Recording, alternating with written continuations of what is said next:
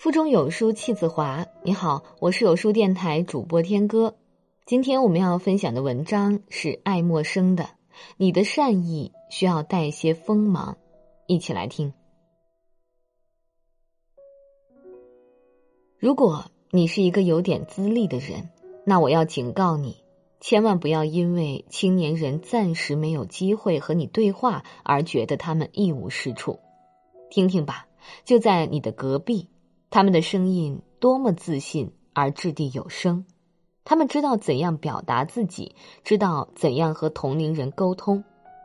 不管他们的方式是戏谑的，是轻佻的，还是在你看来不合时宜的，但是在他们的世界里，我们这些有点资历的人完全是无关紧要的。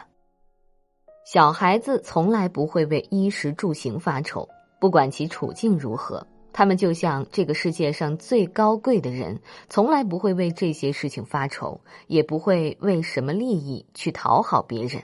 他们泰然自若的态度，才是一个健康的人应该拥有的。你看，在客厅里，他们无拘无束、自由自在。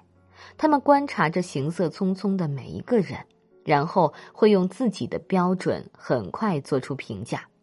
他们会说某人看着不错，某人一看就是坏蛋，某人比较有趣，某人看上去很愚蠢，某人巧言令色，令人讨厌等等。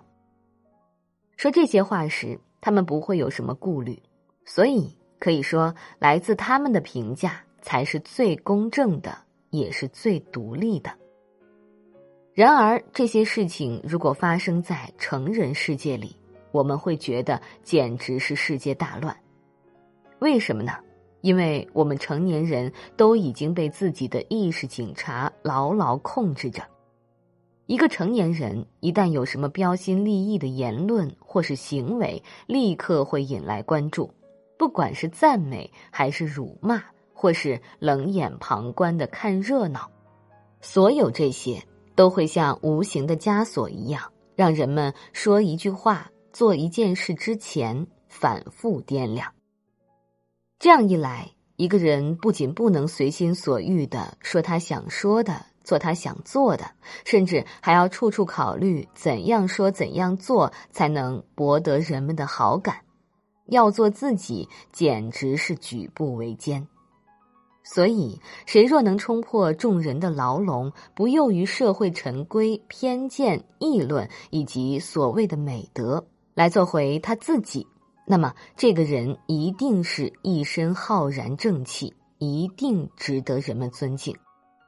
他所发表的议论也就不会出于一己之私，而是为了警示明理，所以他的观点就会发人深省，令人敬畏。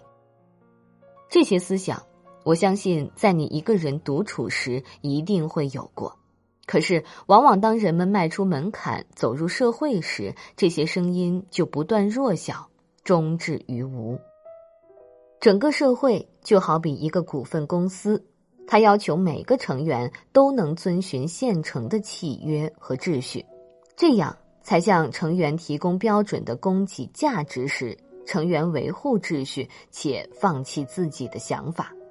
所以，对于成员的个人意见，社会是从来不会欢迎的，甚至随时准备打压。在一个社会中，顺从永远是被百般推崇的美德，而独立永远被视为恶魔附身。换句话说，就是社会不喜欢阳光下生机勃勃的自然创造，只喜欢那些陈规陋习和腐朽制度。因此，谁想真正成就一番事业，谁就必须冲破社会的牢笼，不能做百依百顺的老好人。谁若想成就功业，获得荣耀，就不能被那些陈旧腐朽的传统权威所拘禁，就要放下所有的包袱，开启自己的智慧，判断善恶好坏，判断是非，按照自己心灵的召唤行动。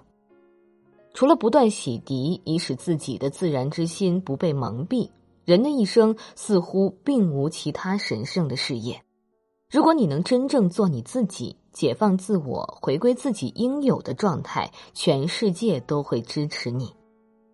我小时候就有一位诲人不倦的良师益友，总是用他的那些陈词滥调来教导我。但是直到现在，我还记得我是怎么痛快淋漓的回绝他的。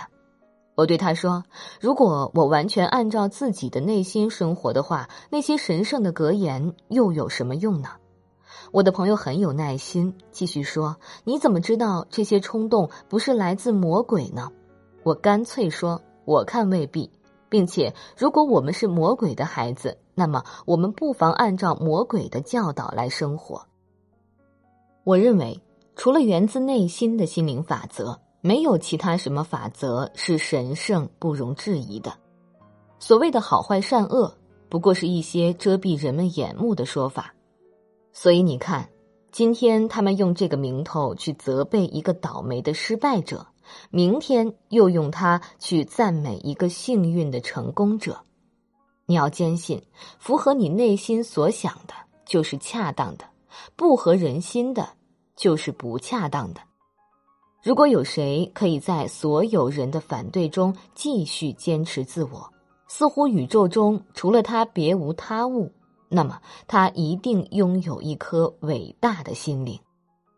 善意和虚荣常会穿上仁慈的外衣，仇恨也时常会将自己装扮成花枝招展的仁爱，卑鄙无礼也会以道德的模样出现。一个人要坚信的是，真话永远比虚情假意更得体，无论是对你，还是对对方。许多时候。善意也需要一些锋芒，要不然别人看不见。在这个碎片化的时代，你有多久没读完一本书了？私信回复“有书君”即可免费领取五十二本好书，每天有主播读给你听。